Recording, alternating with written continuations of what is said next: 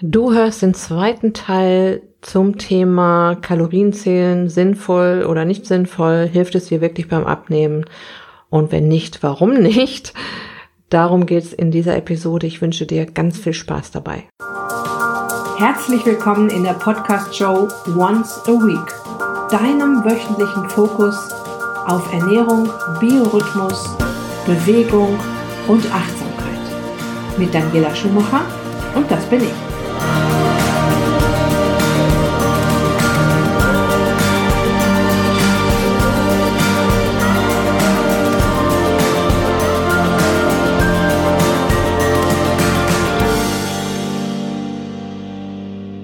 In der letzten Episode bin ich ja ein wenig einleitend auf das Thema eingegangen und habe dir auch schon einen Grund genannt, warum das mit dem Kalorienzählen und dem Abnehmen nicht funktionieren kann. Da ging es um das Thema, dass dein Kalorienverbrauch nicht immer gleich ist. Spring gerne nochmal in die Folge zurück, falls du die jetzt noch nicht gehört hast. Der zweite Grund, warum das mit der Kalorienzählerei nicht funktionieren kann, ist, Zuckerkalorien sind nicht dasselbe wie Fettkalorien. Und was man dir immer erzählt hat, ist, alle Kalorien sind gleich. Man hört ja auch immer diesen Satz, eine Kalorie ist eine Kalorie, ne? Das habe ich schon so oft gelesen und gehört und gesagt bekommen, auch früher. Das heißt, ob die Kalorie aus Fett, aus Eiweiß, aus Zucker, sprich Kohlenhydrate oder, oder aus Alkohol kommt, spielt keine Rolle. Wenn du zu viel davon isst oder trinkst, wirst du dick. Basta. Was daran nicht stimmt, nicht alle Kalorien gehen auf die Hüften. Wow. Und wie es wirklich ist, die beiden Hauptenergiequellen unseres Körpers sind Kohlenhydrate, sprich Zucker, ganz genau Glucose und Fett. Eiweiß ist eher ein Baustoff und spielt als Energiequelle eine eher untergeordnete Rolle. Die Sache ist jetzt die, eine Kalorie aus Olivenöl zum Beispiel, also aus Fett, verursacht eine komplett andere Stoffre äh, Stoffwechselreaktion als eine Kalorie aus Pasta, also Kohlenhydrate. Die Pasta oder die Kohlenhydrate erhöhen jetzt erstmal den Blutzuckerspiegel, die Bauchspeicheldrüse schüttet Insulin aus und Insulin hemmt die Fettverbrennung. Ja? Diesen Mechanismus kannst du dir gerne nochmal in den Folgen anhören, die ich zum Thema Insulin mit der Rabea Kies aufgenommen habe. Dafür müsstest du jetzt fünf Folgen zurückspringen. Die Fettsäuren im Olivenöl lösen auch eine winzig kleine Insulinantwort aus. Also es wird auch ein bisschen Insulin ausgeschüttet. Die ist aber so klein, dass der Fettstoffwechsel davon gar nichts mitkriegt. Also der Fettstoffwechsel wird davon nicht berührt oder so wenig, dass sich das nicht auswirkt. Ja. Das bedeutet, dass diese beiden Lebensmittel eine völlig unterschiedliche Reaktion auslösen, einmal auf Stoffwechselebene und auf hormoneller Ebene.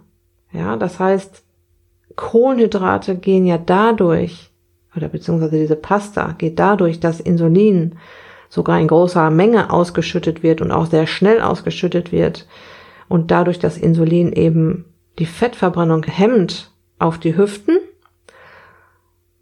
Na, also da kommt es jetzt noch drauf an, wie viel Kohlenhydrate kommen denn da gerade an. Ab bis zu einer bestimmten Grammzahl kann der Körper das noch in die Kohlenhydratspeicher packen ab einer bestimmten Grammzahl nicht mehr, dann kommt es auf jeden Fall auf die Hüften, aber es wird eben auch die Fettverbrennung gehemmt. Es wird jetzt in diesem, in diesem Moment für die nächsten paar Stunden kein Fett verbrannt. Kohlenhydrate gehen auf die Hüften, Fett nicht. Außer es sind zu viele Kohlenhydrate im Spiel. Dann sorgt Insulin auch dafür, dass das Fett aus dem Olivenöl in die Fettspeicher kommt. Also es nimmt es so quasi auf dem Weg mit und das ist dann vielleicht auch wieder mal ein Grund zu überlegen, warum die Low Carb High Fett Ernährung so gut funktioniert, wo man eben große Mengen Fett in der Nahrung hat, aber wenige Kohlenhydrate. Ja.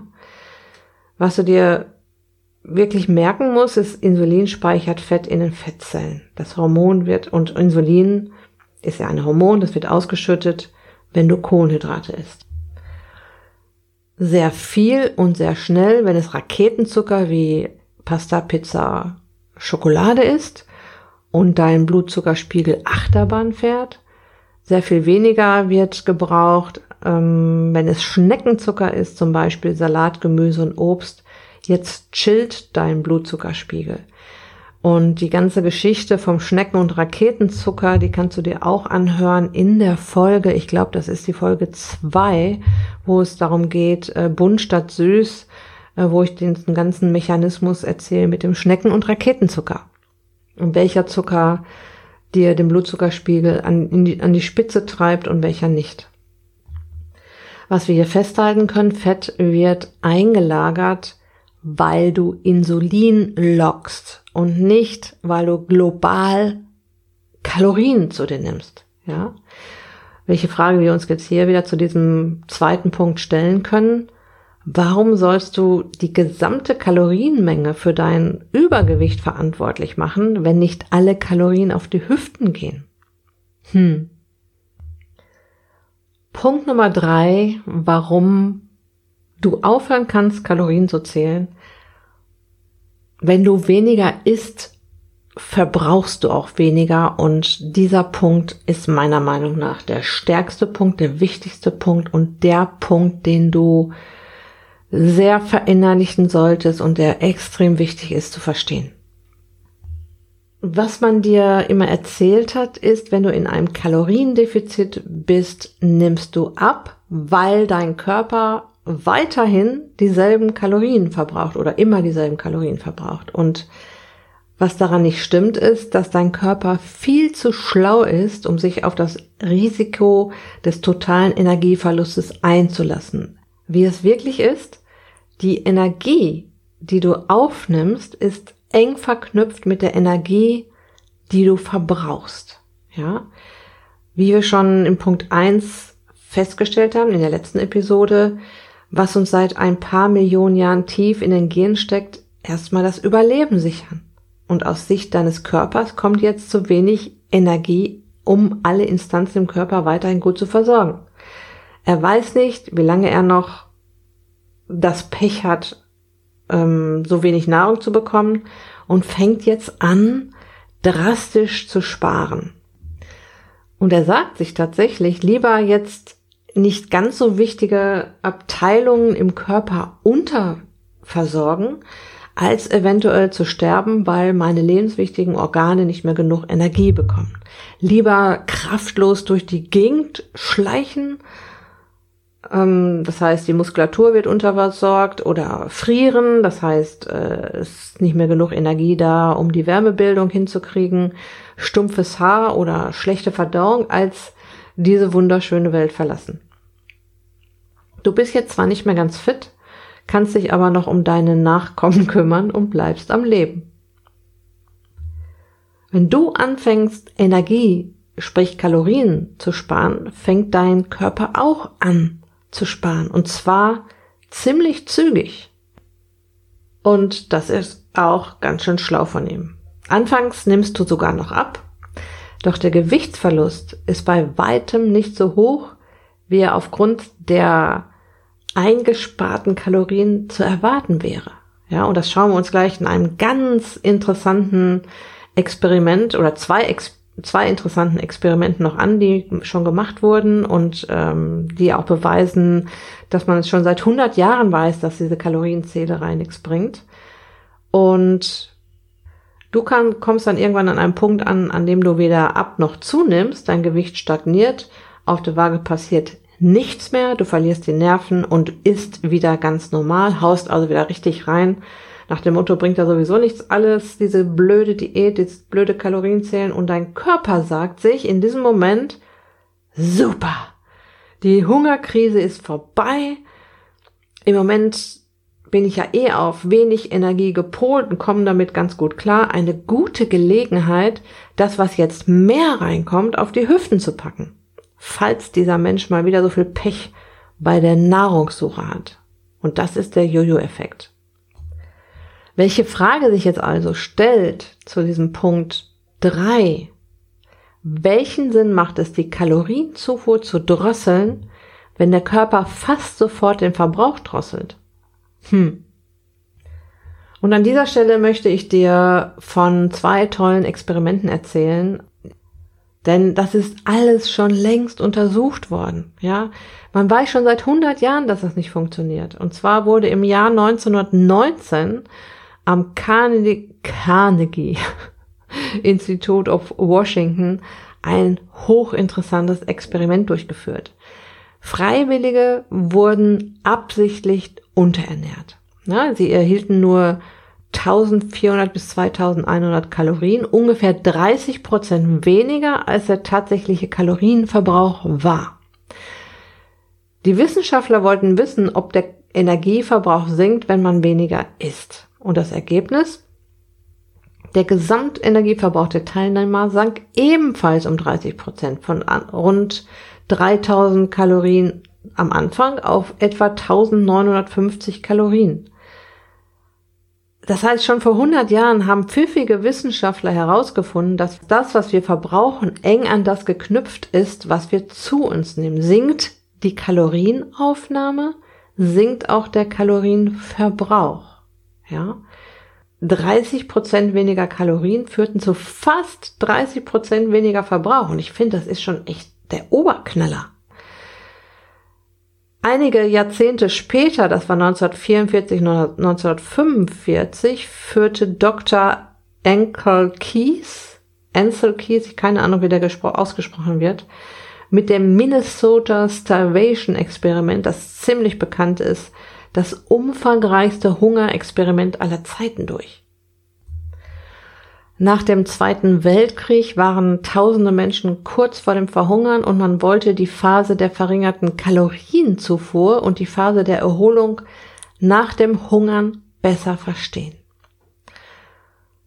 Für das Experiment wurden 36 junge, gesunde, normale Männer ausgewählt. Sie waren durchschnittlich 1,78 groß und wogen 69,3 Kilo und der durchschnittliche Kalorienverbrauch lag bei 3000 Kalorien.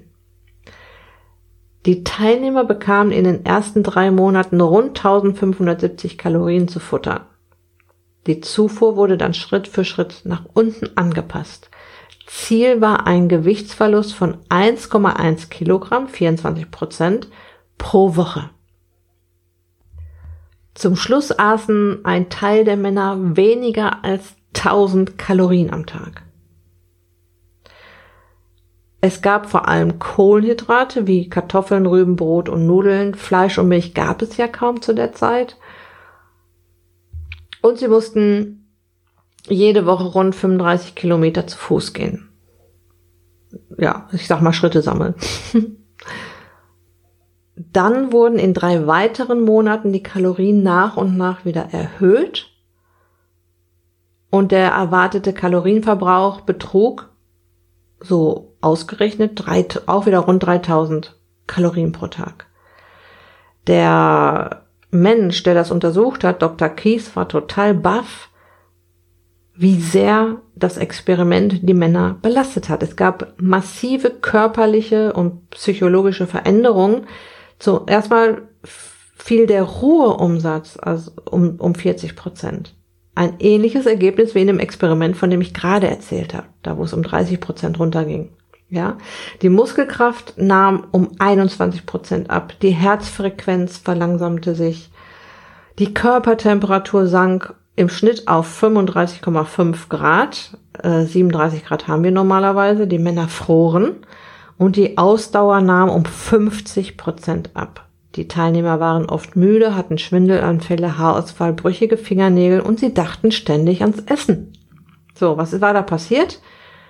Vor der Studie aßen und verbrauchten die Männer 3000 Kalorien am Tag. Dann wurde die Tageszufuhr auf 1500 Kalorien gesenkt. ich weiß ja aus meinen Zahlen, dass das auch schon gut unterm Grundumsatz liegen kann bei einem ausgewachsenen Mann.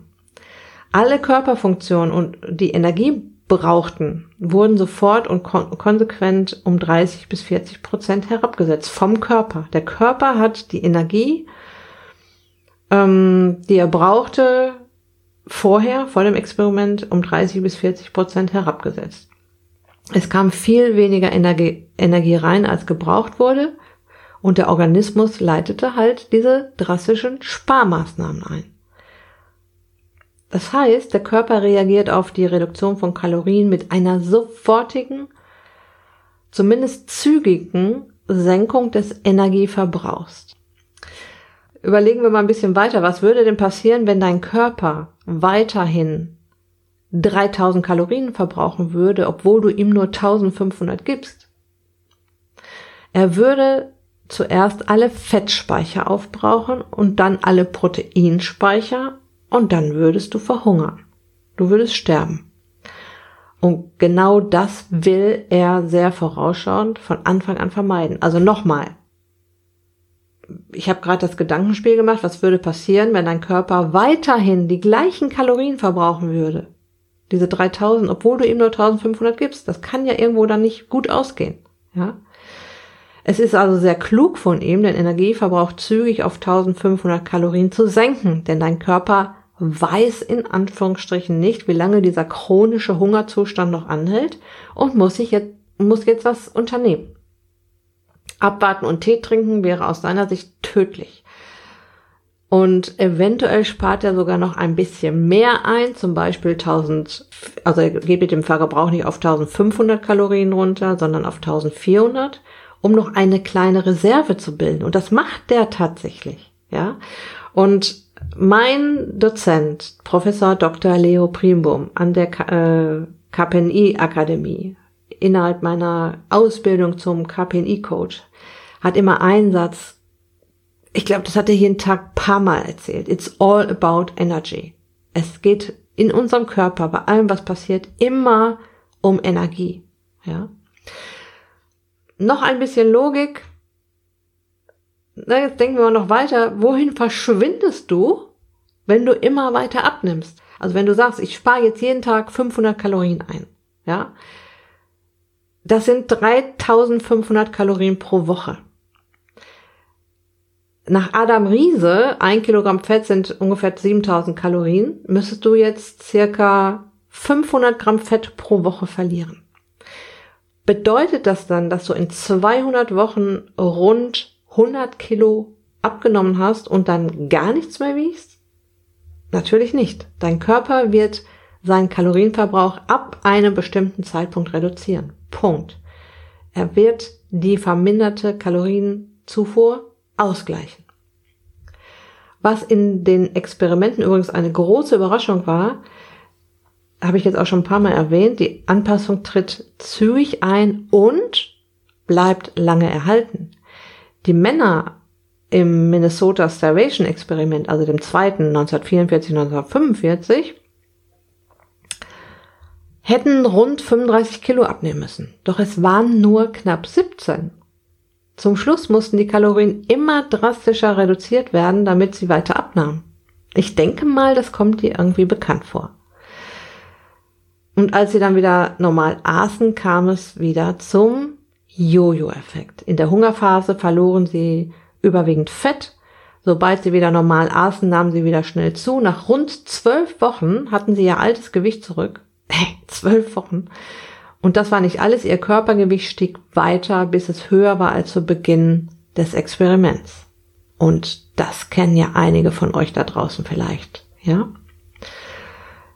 Ich werde natürlich am Ende dieser Episode nochmal so ein bisschen zusammenfassen, Jetzt kommen wir erstmal noch zu den letzten beiden Punkten, Punkt 4 und 5. Punkt Nummer 4, warum es sinnfrei ist, Kalorien zu zählen. Fettzellen wachsen nicht, weil du Kalorien zu dir nimmst.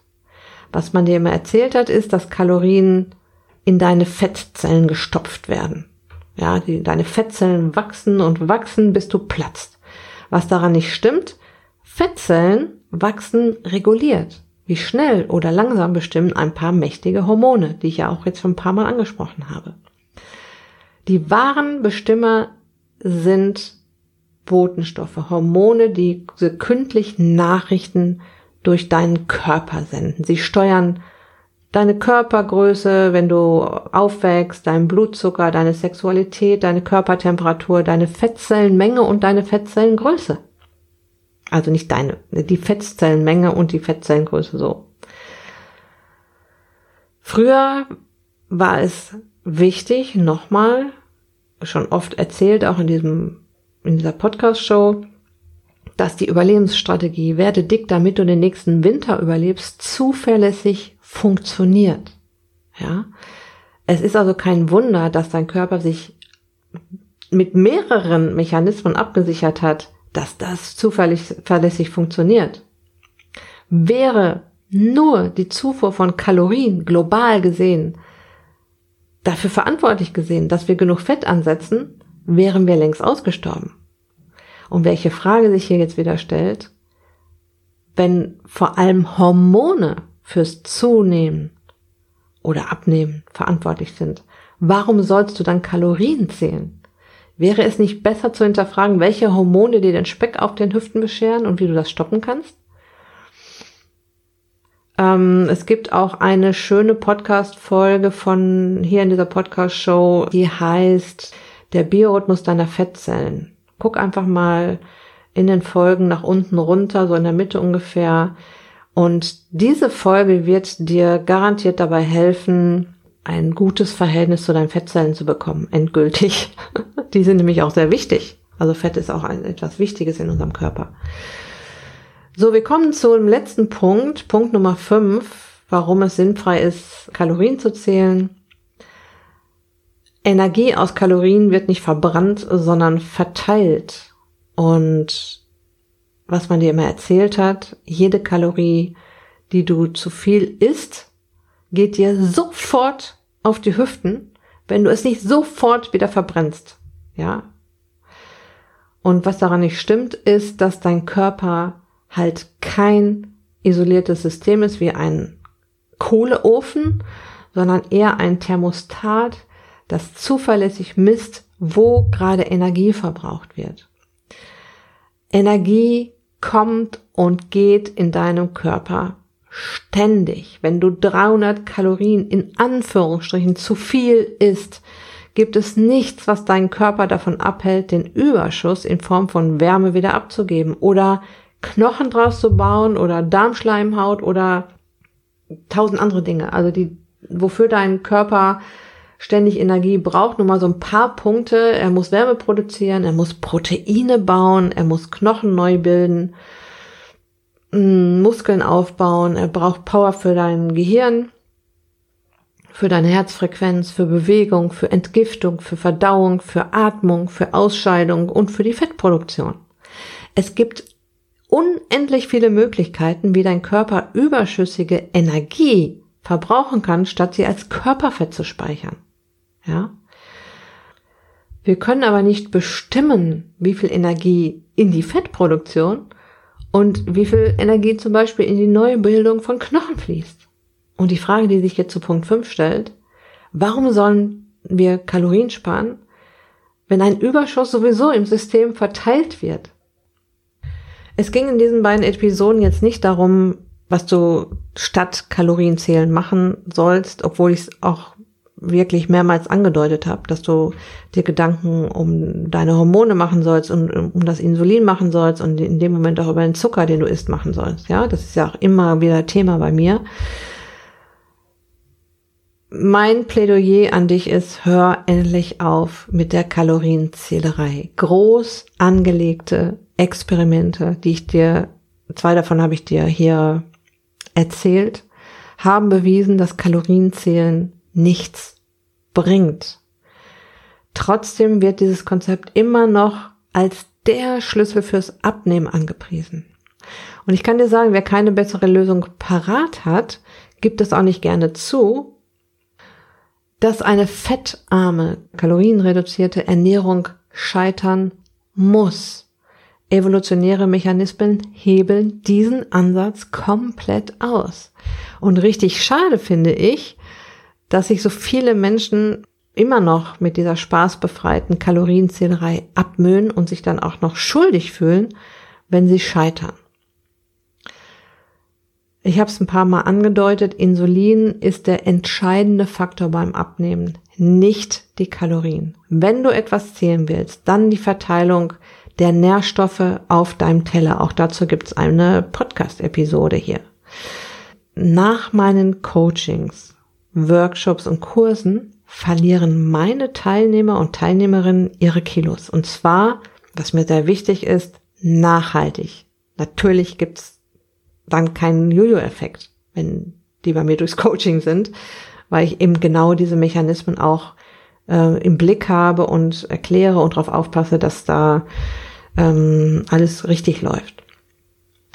Ich weiß das so genau, weil ich mit meinen Kunden immer wieder in Kontakt bin, weil ich interessiert nachfrage, weil ich wissen will, wie es ihnen geht und mir erzählen lasse, wie es läuft. Ja, wenn du noch Lösungsansätze haben möchtest, dann geh gerne in die schon erwähnte Podcast-Episode rein, Stoffwechsel auf Trab bringen, Biorhythmustraining für Fettzellen.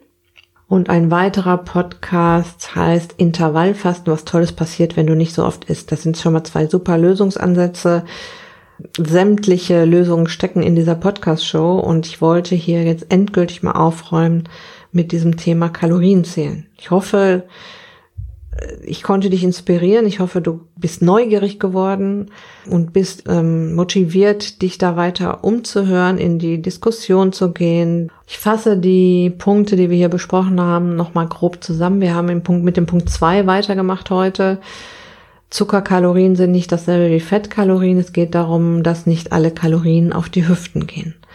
Der nächste Punkt, der Punkt drei, wenn du weniger isst, verbrauchst du auch weniger. Es ging darum, dass dein Körper viel zu schlau ist, sich auf das Risiko des totalen Energieverlustes einzulassen und drastisch anfängt zu sparen, wenn du ihm nicht mehr genug Energie gibst. Ich habe die beiden Experimente angeführt, die das Ganze oder diese ganze Theorie stichhaltig beweisen. Und äh, es ging weiter mit Punkt 4, Fettzellen wachsen nicht, weil du Kalorien zu dir nimmst, Fettzellen wachsen reguliert und wie schnell oder langsam bestimmen ein paar mächtige Hormone, unter anderem Insulin. Dann der letzte Punkt, äh, Energie aus Kalorien wird nicht verbrannt, sondern verteilt. It's all about energy und ähm, dein Körper hat so viele Stellen im Körper, wo Energie verbraucht wird und wo er sich die Energie auch für schnappt, dass er ähm, überhaupt nicht auf die Idee kommen würde, überschüssige Energie auf, auf deine Körperfette zu packen. Das passiert durch andere Dinge, aber nicht dadurch, dass du Kalorien global aufnimmst. Ich hoffe, ich konnte dich inspirieren, ähm, ein wenig schlauer machen und ähm, wenn du da Fragen zu hast, stell sie mir einfach in den Kommentaren zu dem, zum Beitrag zu diesem Podcast oder schreib mir eine E-Mail an info@daniela-schumacher.de wenn du Lust hast, deinen Zuckerkonsum, damit deinen Insulinspiegel und damit wiederum dein Körpergewicht in den Griff zu kriegen und das ziemlich bald und das mit einer großartigen Unterstützung, nämlich mit meiner Unterstützung. In Kürze öffne ich die Türen für ein Zucker Challenge Special. Meine legendäre Zucker-Challenge ähm, habe ich ja schon mehrfach im Gruppencoaching durchgeführt. Äh, sie war Thema in einigen Magazinen, wie zum Beispiel Spiegel Wissen und dem Fokus Magazin. Ich bin gerade dabei, ein, ein schönes, besonderes Special auszuarbeiten, wo du dich dann von mir an die Hand nehmen lassen kannst und durch eine Zucker-Challenge führen lassen kannst. Und ich kann dir versprechen, die ist sehr effektiv, sehr erfolgreich und du wirst dich wundern, wie einfach es sein kann, vom Zucker runterzukommen. Ja? Also die Warteliste, die verlinke ich natürlich hier in den Show Notes auf der Seite zu diesem, zu dieser Episode. Trag dich in die Warteliste ein. Ich kann nicht unendlich viele Plätze vergeben, weil es ist ein individuelles Einzelcoaching. Wenn die Plätze vergeben sind, sind sie vergeben. Mehr kann ich dann leider nicht tun. Deshalb ist es ziemlich ratsam, sich da auf die Warteliste setzen zu lassen, um damit, dann bist du immer gut informiert und weißt als eine der ersten, wann es losgeht. Das war's bis hierher. Ich wünsche dir noch eine wunderbare Restwoche. Lass es dir gut gehen. Pass auf dich auf. Ganz liebe Grüße, dein Personal Coach für die Themen Gesundheit und Abnehmen, Daniela.